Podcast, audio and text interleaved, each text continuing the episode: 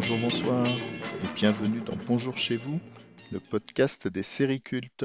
Aujourd'hui, dans ce deuxième épisode, je vous parle de Cosmos 1999, la série de science-fiction qui a créé un genre devenu culte, le space opera. J'ai 8 ans en ce samedi pluvieux de décembre 1975. Comme tous les samedis, je regarde l'émission Samedi est à vous, qui propose une liste de séries pour lesquelles les téléspectateurs doivent voter. Ce samedi-là, entre deux épisodes de Colombo et des Mystères de l'Ouest, une nouvelle série de SF est proposée.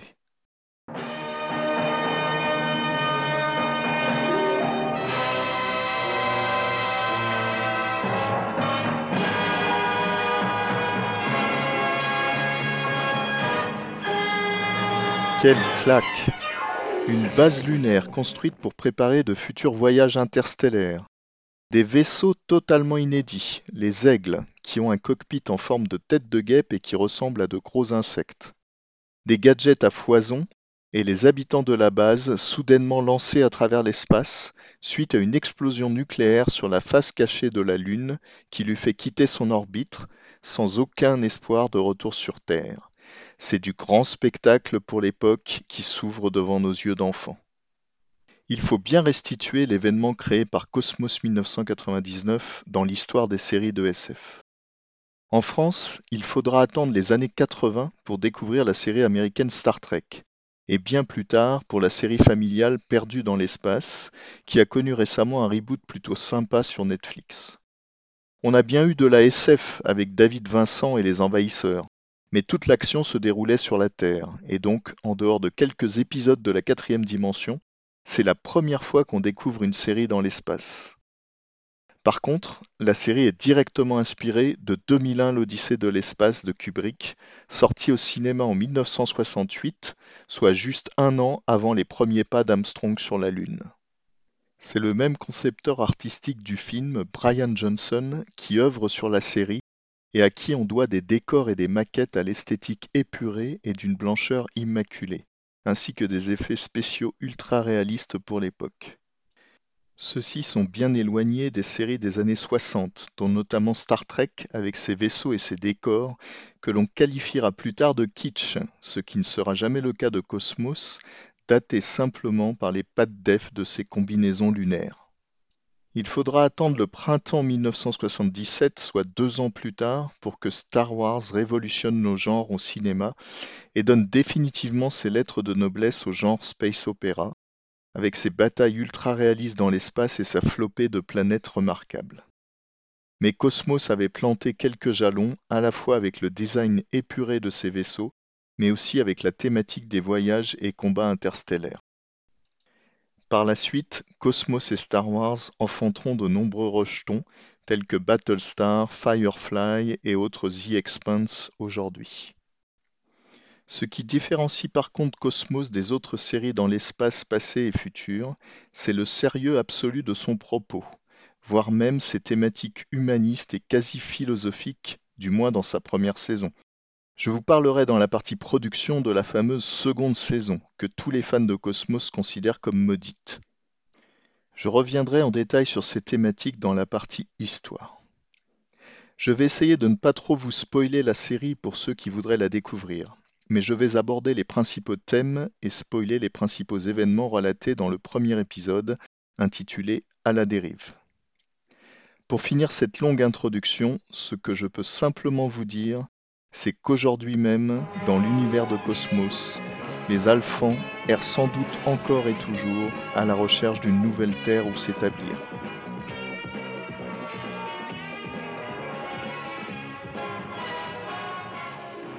Évoquons maintenant la production et le casting. On doit avant tout la série à Lew Grade, le responsable de la chaîne britannique ITV, qui avait déjà lancé Le Prisonnier et qui disposait du plus gros budget de l'époque pour une série afin de conquérir le marché américain quelques années après Star Trek. Il confie la direction artistique de la série au couple de producteurs mythiques Gary et Sylvia Anderson. Ils ont été rendus célèbres par leur série Les Thunderbirds, les Sentinelles de l'air en français, à base de maquettes très élaborées et de marionnettes. Ils sont ensuite passés à des séries avec des acteurs de chair et d'os, comme notamment UFO, longtemps inédite en France, mais qui avait remporté un beau succès outre-Manche avant d'être arrêté au terme de sa première saison. Le commandant de la base John Koenig est incarné par Martin Landau, rendu célèbre par son rôle de Rolling Hand dans la série Mission Impossible entre 66 et 68. Martin Landau était la tête d'affiche du show, et les Anderson ont dû se plier à pas mal de ses exigences, notamment sur le temps d'écran et sur l'incarnation du docteur Helena Rossell, qui est jouée par sa femme à la ville, Barbara Bain, également célèbre dans son rôle de Cinnamon Carter pour Mission Impossible. Le couple américain avait emménagé à Londres durant les deux ans de production de la série, permettant à leur fille de suivre les cours à l'école américaine. Martin Landau fera une belle carrière au cinéma, d'abord dans des seconds rôles, avant de tenir l'affiche dans Tucker de Coppola ou dans Ed Wood de Tim Burton. Ce ne sera malheureusement pas le cas de Barbara Bain qui restera sur ses deux grands rôles dans les séries des années 60-70. Dr. Russell? John Koenig. Commandant? Le troisième grand acteur censé ouvrir le marché américain à la série était Barry Morse, dans le rôle du conseiller scientifique Victor Bergman. Morse est surtout connu dans son rôle de policier en chasse du fameux fugitif dans la série des années 60. On était obsédé par le phénomène radioactif. Nous avions tort. C'est cet instrument qui m'a mis sur la voie. Le casting est complété par Nick Tate, un Australien qui joue Alan Carter, le pilote des Aigles, mais qui dut souvent être accompagné dans ses missions par Lando, qui par contrat devait obtenir un temps d'écran conséquent et donc accomplir des missions de pilotage opérationnel peu adaptées à son statut de commandant de la base. Mais j'y reviendrai en détail dans la partie consacrée aux personnages de la série. Enfin, citons Prentice Hancock dans le rôle de Paul Moreau, l'opérateur principal du poste de commande, Clifton Jones dans le rôle de David Cano, le responsable de l'ordinateur de la base, et enfin, Zenia Merton, inoubliable Sandra Benz, l'opératrice. Base Alpha à tous les aigles, prenez de l'altitude. Il y a des vaisseaux disponibles Non, il n'en reste plus, commandant. Prenez celui de Simon, c'est foncé en orbite. Faites un rapport sur ce que vous voyez de là-haut. D'accord. Du nouveau La chaleur fait que le champ magnétique varie, il fluctue beaucoup. Et j'avoue que c'est ce qui m'ennuie. La saison 1 compte 24 épisodes, magistraux et plébiscités en Europe. Malheureusement, la série va connaître une suite désastreuse avec une saison 2 que beaucoup de fans considèrent comme trahissant complètement l'esprit initial de la série. De nombreux événements vont concourir à ce naufrage. La séparation de Gary et Sylvia Anderson, la volonté d'ITV de réorienter la série vers les soi-disant goûts américains pour les monstres de l'espace, abandonnant toutes les thématiques qui faisaient la richesse du show, et enfin la reprise en main du coproducteur italien qui supprime les personnages centraux du professeur Bergman et de Paul Moreau, par exemple, au profit d'acteurs italiens sans saveur. Le résultat est catastrophique et mérite à peine d'être évoqué ici tant il trahit l'esprit original. Outre la disparition totalement inexpliquée de Bergman ou Moreau, apparaît le personnage de Maya, une métamorphe capable de se changer instantanément en n'importe quel animal ou monstre. Bref, c'est du délire total. En plus, le manque de budget de cette deuxième saison conduit à réduire de moitié la salle de commande principale qui faisait beaucoup pour l'ambiance grandiose de la base alpha. J'y reviens en détail dans la partie décor. Enfin, le blanc immaculé, image de pureté de l'humanité, est remplacé par des couleurs criardes, orange, rouge et vert. Bref, ça pique bien les yeux et c'est le désastre absolu. Donc, une fois pour toutes, Cosmos 99 est une excellente série, mais qui ne compte qu'une seule véritable saison.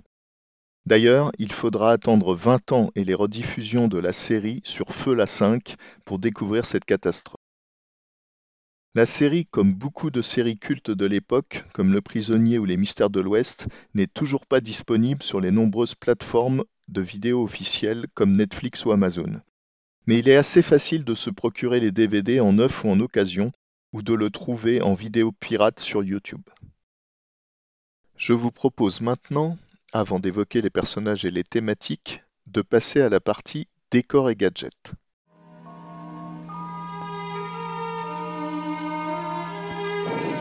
Les décors et les gadgets inventés par Cosmos sont remarquables et traversent assez bien les époques, si on accepte certains aspects, comme par exemple les résultats de l'ordinateur de bord qui s'impriment sur un petit ruban de papier.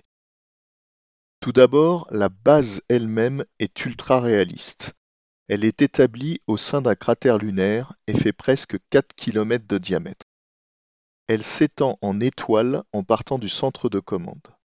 Il existe plusieurs quartiers, des aires de décollage des aigles, des hangars de stockage, des zones scientifiques et médicales, des quartiers d'habitation et même des zones de culture hydroponique et des zones de détente, comme un spa ou une salle de sport. Tout ce réseau est bâti à partir de modules cubiques très détaillés à l'écran, avec notamment un jeu de lumière intérieure pour réussir l'illusion d'une vie grouillante au travers des maquettes. Plusieurs versions de la base ont été construites à différentes échelles pour les besoins des différents plans extérieurs. La plus grande devait faire 4 mètres de large et occuper un mur entier du studio. À noter les scènes de décollage très réalistes des aigles qui sont filmées sous différents angles et sur différentes configurations de plateformes. Le travail minutieux et considérable fourni par les maquettistes et les designers donne un charme tout particulier à la série, bien avant l'invention des effets numériques. Les véhicules sont également remarquables. Les aigles ont un design tout à fait singulier et restent toujours d'actualité 50 ans après. Ils ne ressemblent pas du tout aux vaisseaux et fusées des séries SF des années 60, mais plutôt à des espèces de coléoptères avec une proue en forme de tête de guêpe qui contient le poste de pilotage et un laser avant. Ils sont dotés de quatre trains d'atterrissage cubiques avec des vérins amortisseurs. Leur corps peut transporter tout un tas de modules différents que l'on découvre au fil de la série. Des modules de transport d'une dizaine de personnes, des modules de carburant pour les longues distances, des modules scientifiques pour analyser le sol des planètes explorées. Comme pour la base, il existe plusieurs échelles de maquettes des aigles suivant les besoins des plans. La plus grande mesure 1 mètre de long et sert pour les gros plans, et la plus petite fait à peine 10 cm pour les combats éloignés dans l'espace ou quand on veut montrer des escadrilles d'aigles.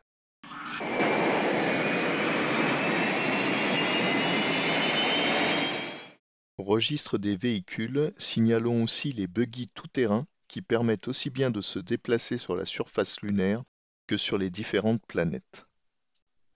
Passons maintenant à l'intérieur de la base. On découvre d'abord un réseau complexe de métros souterrains permettant de relier à grande vitesse les différents quartiers de la base. Le principe est totalement révolutionnaire pour l'époque, puisqu'il s'agit de tubes à sustentation magnétique. Elon Musk sûrement regardé la série avant de concevoir son Hyperloop. L'effet de vitesse est très simplement rendu par le défilement rapide de lumière à l'intérieur du tube et un bruitage adapté, sans besoin de vibration puisque le tube est censé flotter dans son tunnel.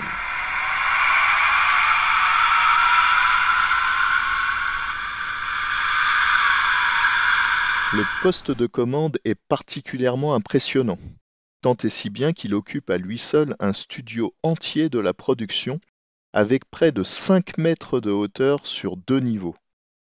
En bas, on trouve la baie de commande avec tous les opérateurs derrière leur pupitre ils font face à un écran géant permettant de visualiser toutes les caméras extérieures à la base, les planètes ou les vaisseaux rencontrés. Le deuxième niveau est occupé par les baies informatiques de l'ordinateur central, qui est doté d'une IA comme HAL de 2001, mais à la voix féminine. Le plus remarquable dans ces décors est le bureau du commandant, qui s'ouvre et se ferme sur cette gigantesque salle de commande permettant ainsi aux réunions importantes de se tenir dans la confidentialité. Au fil de la série, on visite également le centre médical du Dr Russell, le laboratoire du professeur Bergman et les différents modules d'habitation composés de chambres doubles pour les couples ou de chambres individuelles. On découvre également tout un tas d'autres lieux, soit dédiés au bien-être des 300 habitants de la base, le centre hydroponique, le centre de relaxation, ou bien aux besoins de production, des centrales nucléaires ou solaires, ou d'entretien, le hangar de la vingtaine d'aigles par exemple. Au registre des différents gadgets inventés par la série, on trouve les fameuses portes coulissantes qui s'ouvrent et se ferment avec un bruitage caractéristique. À noter que l'effet est obtenu par deux opérateurs qui poussent manuellement et simultanément chacun leur panneau en parfaite coordination. Mais le gadget le plus mémorable de la série, c'est le fameux Comlock, qui est une sorte de prémisse de nos smartphones, puisqu'il permet de communiquer en vidéo avec n'importe quel interlocuteur au sein de la base et sert aussi de télécommande d'ouverture des portes. Ce qui est remarquable pour l'époque, c'est que l'équipe a vraiment réussi à monter des écrans miniatures qui fonctionnaient vraiment, en noir et blanc bien sûr, et bien sûr avec des séquences préenregistrées. Pour conclure le tour des gadgets, il faut aussi évoquer l'arme de poing laser en forme de boomerang très design, avec une position étourdissement et une position tir létal. Évoquons également les costumes. Les alphans sont habillés d'une combinaison unisexe moulante en nylon qui garde encore aujourd'hui sa modernité si on oublie bien sûr les fameuses pattes def des bas de pantalon des années 70. Les combinaisons sont intégralement blanches pour bien marquer la pureté de l'humanité dans cet univers galactique. Seule une manche de couleur indique le grade et la qualité de son propriétaire. Ainsi, le commandant est le seul à posséder une manche noire, le professeur le seul à ne pas avoir de couleur sur sa manche. Le personnel médical a comme il se doit des manches blanches, les pilotes des manches jaunes, le personnel lié au poste de commande et à l'ordinateur des manches rouges, et enfin, les agents de sécurité de la base ont des manches violettes. Enfin, les combinaisons spatiales sont très proches de celles de la NASA sur les missions Apollo, mais le blanc est remplacé par des teintes orangées et jaunes les visières.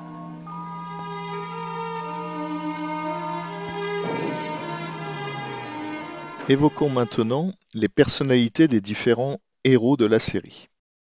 Il y a un peu plus de 300 habitants sur la base Alpha qui vivent en autarcie complète, loin de la Terre, depuis l'explosion nucléaire qui a fait sortir la Lune de l'orbite terrestre.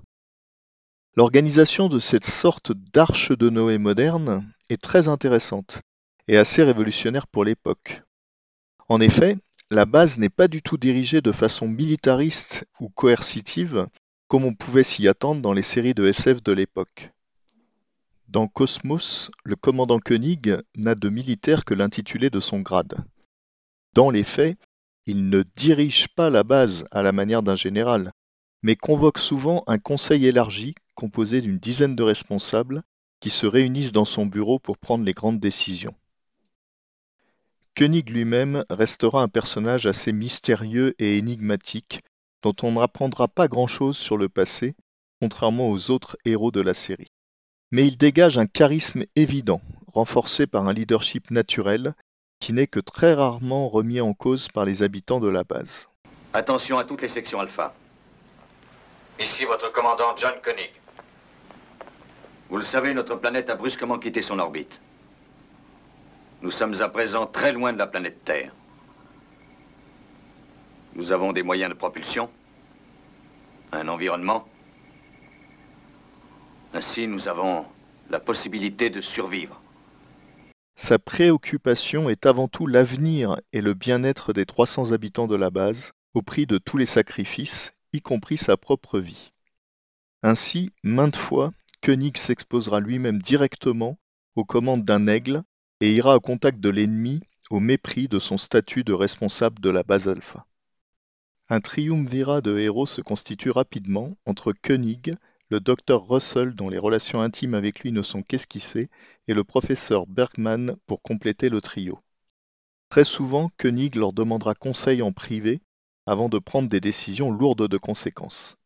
Ces deux personnages, Russell et Bergman, sont les deux faces d'une même réflexion philosophique, ou parfois même métaphysique, sur le pourquoi de la vie et le devenir de l'humanité.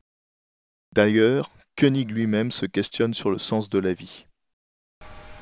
Est-ce que ce qui donne un sens à notre vie pourrait être la mort À la fin?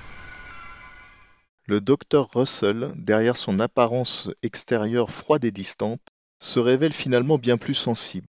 En effet, on apprend qu'elle a perdu son mari quatre ans avant sa venue sur la base, et c'est souvent elle qui montre beaucoup de sensibilité, de compassion et d'humanité face aux événements de toutes sortes que subissent les alphas. Cet aspect intimiste qui prend le spectateur à témoin est également souvent souligné par le final de chaque épisode, dans lequel le docteur Russell essaye de tirer les leçons des expériences extraordinaires vécues par les Alphans. Le professeur Bergman tient un rôle un peu en marge de la communauté. On apprend qu'il vit depuis des années avec un cœur artificiel, bien qu'il continue à fumer ostensiblement de gros cigares. Bien qu'il soit souvent sollicité pour expliquer les phénomènes métaphysiques subis par les alphans, il n'a que très rarement une explication rationnelle, et joue lui aussi plus souvent qu'à son tour les philosophes. En témoigne son dialogue avec Koenig lorsqu'ils sont au bord de l'extinction dans l'épisode Soleil Noir. John, vous vous êtes forcément interrogé sur le pourquoi et le comment de notre survivance. Non, jamais, je dois dire. Et tout de suite, qu'est-ce que vous en diriez?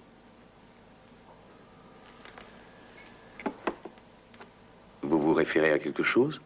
À Dieu Non, je n'en sais rien, je dois le reconnaître. Je, je ne connais pas grand-chose de Dieu. Je croirais plus en la science, mais la perception cosmique est sûrement la cause directe de mes réflexions présentes. Pour évoquer rapidement les autres personnages principaux, on trouve Alan Carter, le pilote des aigles, une sorte de cow-boy prêt à tout pour partir en reconnaissance, voire à vouloir en découdre systématiquement avec les extraterrestres rencontrés. Bref, une sorte de Yann Solo avant l'heure. Il n'est pas improbable que Lucas ait vu la série en 75 au moment où il écrivait la dixième mouture de sa guerre des étoiles. David Cano est le responsable de l'ordinateur. C'est aussi une des rares personnes de couleur de la série. Sandra Benes est l'opératrice de l'ordinateur, mais sa fonction essentielle est d'être une proie fragile et facile, l'actrice était toute menue, pour les extraterrestres hostiles. Enfin, Paul Moreau est une sorte de commandant en second lorsque Koenig s'expose lui-même en partant en mission, ce qui arrive finalement assez souvent.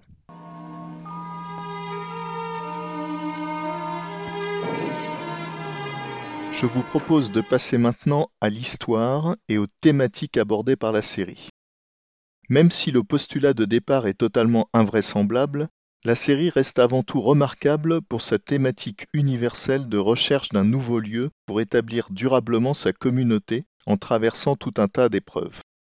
On peut y voir une résonance de la recherche d'une terre pour certains peuples du Moyen-Orient par exemple.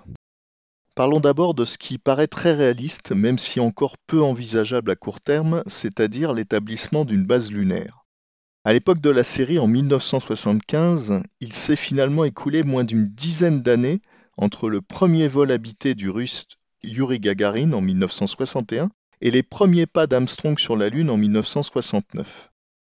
Il faut d'ailleurs noter que la dernière mission lunaire Apollo 17 a eu lieu trois ans avant le début de la série, c'est-à-dire en 1972. Finalement, sur chaque mission russe ou américaine qui s'est posée sur la Lune, l'homme n'aura passé qu'entre 2 heures pour Apollo 11 et au maximum 22 heures pour Apollo 17 sur la Lune. Soit au total pas plus d'une semaine sur la décennie de conquête de la Lune, de présence sur la Lune.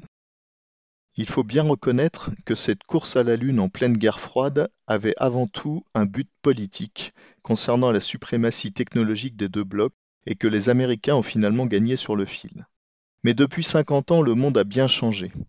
Mars est devenu le nouvel Eldorado à atteindre, la colonisation de l'espace est devenue une affaire beaucoup plus technologique que politique et plus internationale aussi, avec notamment l'entrée en jeu des Chinois. De ce fait, tous les spécialistes des programmes spatiaux actuels s'accordent sur la nécessité, avant de pouvoir aller sur Mars, d'établir d'abord une colonie lunaire, notamment pour des raisons de décollage beaucoup plus économiques depuis la Lune que depuis la gravité terrestre. Aussi, l'idée d'une base lunaire n'apparaît plus aussi saugrenue aujourd'hui et la série pourrait bien avoir eu raison finalement avec juste un demi-siècle de décalage. Côté sombre de la Lune, 9 septembre 1999. Dépôt de déchets nucléaires, secteur 2. Évoquons maintenant l'invraisemblance de l'événement de départ, à savoir le fait qu'une explosion nucléaire fasse sortir la Lune de son orbite. Le thème de l'entreposage des déchets nucléaires reste encore d'actualité aujourd'hui. on continue à enfouir ces déchets de plus en plus profondément sous la terre, sans forcément maîtriser ce qui se passera dans les siècles à venir, sachant que les effets néfastes de ces déchets peuvent persister des millénaires. Donc, envisager d'entreposer ces déchets sur la Lune, si on dispose d'une base lunaire et de moyens de transport en toute sécurité, n'est absolument pas irréaliste. Ce qui est par contre totalement invraisemblable, c'est la possibilité que l'explosion de ces déchets déclenche une sortie de l'orbite de la Lune. Scientifiquement, cela ne tient absolument pas debout. La puissance d'une telle explosion anéantirait à coup sûr toute installation en surface et ne suffirait pas à se libérer de l'énorme force d'attraction terrestre. De plus, les effets de la migration puis de la disparition de la Lune sur la Terre elle-même seraient cataclysmiques. Pour l'imaginer, il faut déjà constater l'effet de la Lune sur les marées pour comprendre le bouleversement total qui serait engendré sur la Terre. L'explosion tout à fait inattendue qui a eu lieu à la surface de la Lune a occasionné la nuit dernière de sérieuses répercussions sur la Terre. Les nombreuses secousses sismiques qui ont été enregistrées aux États-Unis sur la majeure partie de la côte ouest, en Yougoslavie aussi bien qu'au sud de la France, ont hélas fait de nombreuses victimes dont le chiffre n'est pas évalué. Mais oublions cette invraisemblance de base pour se concentrer sur ce qui fait le cœur de la série, à savoir le voyage initiatique pour 300 hommes et femmes abandonnés à leur sort, devant vivre dans un lieu clos sans voir le ciel ni le soleil. Durant toute la série, l'humanité, son comportement et sa perpétuation sont au cœur des préoccupations. Par exemple, les naissances sont sévèrement contrôlées, voire quasi impossibles, du fait des ressources limitées les habitants de la base errent bien involontairement dans l'espace, dans l'espoir permanent de découvrir une planète sur laquelle ils pourront recréer une nouvelle humanité, suivant le mythe d'Adam et Ève. Il existe un processus ultime d'abandon de la base appelé Opération Exodus, qui est évoqué dans plusieurs épisodes. Cette opération consiste à abandonner définitivement la base après avoir transféré toutes les ressources et tous les bâtiments pour recréer un nouveau départ. Les épisodes les plus intéressants ne sont pas ceux qui provoquent une rencontre extraterrestre, j'y reviendrai plus tard, mais bien ceux dans lesquels les alphans sont confrontés à des événements à l'intérieur même de la base lunaire, ou bien subissent des phénomènes intergalactiques qui les dépassent totalement. Ainsi, les meilleurs épisodes au sein de la base elle-même sont d'abord l'enfant d'Alpha, où la naissance du petit Jackie, miraculeuse dans un tel environnement confiné, va vite tourner au cauchemar pour la base entière. Dans l'épisode Puissance de la vie, on suit la vie quotidienne d'un technicien affecté aux réacteurs atomiques qui va subir peu à peu des troubles, alertant d'abord sa femme, puis mettant finalement en danger l'ensemble de la communauté. L'atmosphère crépusculaire, combinée avec la découverte de nombreux quartiers inédits de la base, font de cet épisode un des meilleurs de la série. Et aussi, je dois l'avouer, un des plus terrorisants pour le gosse de 8 ans que j'étais à l'époque. Concernant les épisodes où l'ensemble de la base est confronté à des phénomènes qui dépassent le raisonnement rationnel, citons d'abord Soleil Noir, qui décrit l'absorption de la Lune par un des fameux trous noirs, thème récurrent de la SF, sachant que le concept d'antimatière est toujours aussi fascinant que difficile à décrire concrètement. Dans le même genre, Collision inévitable évoque la rencontre de la Lune avec un astéroïde errant, probabilité plutôt faible sur la Terre avec son atmosphère, mais beaucoup plus dangereuse pour la Lune lancée dans le vide sidéral. Dans l'épisode Le dernier crépuscule, d'étranges sondes atterrissent sur la Lune et expulsent de grandes quantités d'air, dotant rapidement la Lune d'une atmosphère respirable tous les alphans peuvent enfin sortir au dehors et vont même organiser des parties de volley et de tennis sur la surface lunaire. Bien entendu, l'embellie sera de courte durée car les intentions des extraterrestres ayant envoyé les sondes n'étaient évidemment pas des plus pures. Enfin, l'épisode Autre temps, autre lieu évoque le thème classique de la SF de la distorsion spatio-temporelle et des univers parallèles. Ici, la Lune se retrouve en orbite autour d'un double de la Terre, mais est confrontée également à son propre double, avec lequel elle menace de rentrer en collision à l'issue d'une rotation de 48 heures. L'exploration du double de la base lunaire, apparemment abandonnée par ses occupants, est une idée savoureuse et très bien mise en scène. Évoquons enfin rapidement l'aspect le moins intéressant et le plus daté de la série, les rencontres improbables avec les races extraterrestres. Souvent, on ne voit que quelques représentants de toute une race ou de toute une civilisation planétaire. On comprend le manque de moyens de la série, mais tout de même, ce principe reste décevant dans une série à la base si sérieuse et réaliste. Les costumes improbables, aussi colorés que les tenues des Alphans sont d'un blanc immaculé, sont l'un des aspects les plus critiquables de la série, qui emprunte trop sur ce point au bestiaire de Star Trek. On peut distinguer quatre types de rencontres entre les Alphans et les races extraterrestres. Le premier type, ce sont les races ou civilisations très avancées qui se jouent des lasers, qui communiquent par la pensée et se considèrent comme très supérieures à l'homme. Inutile de vous dire que ces races sont à fuir au plus vite. Le second type sont les races belliqueuses, dont les raisonnements sont aussi rotors que l'ont montré l'histoire des guerres mondiales sur Terre. À fuir aussi au plus vite, car souvent, les technologies de combat sont très supérieures face aux antiques lasers des Alphans. Le troisième type de rencontre concerne des races bienveillantes, mais souvent loufoques et incompatibles avec la vie terrestre que recherchent les Alphans. Enfin, le quatrième et dernier type, ce sont les monstres en tout genre, avec une mention particulière pour le monstre de l'épisode Le Domaine du Dragon, qui lorgne du côté des films d'épouvante.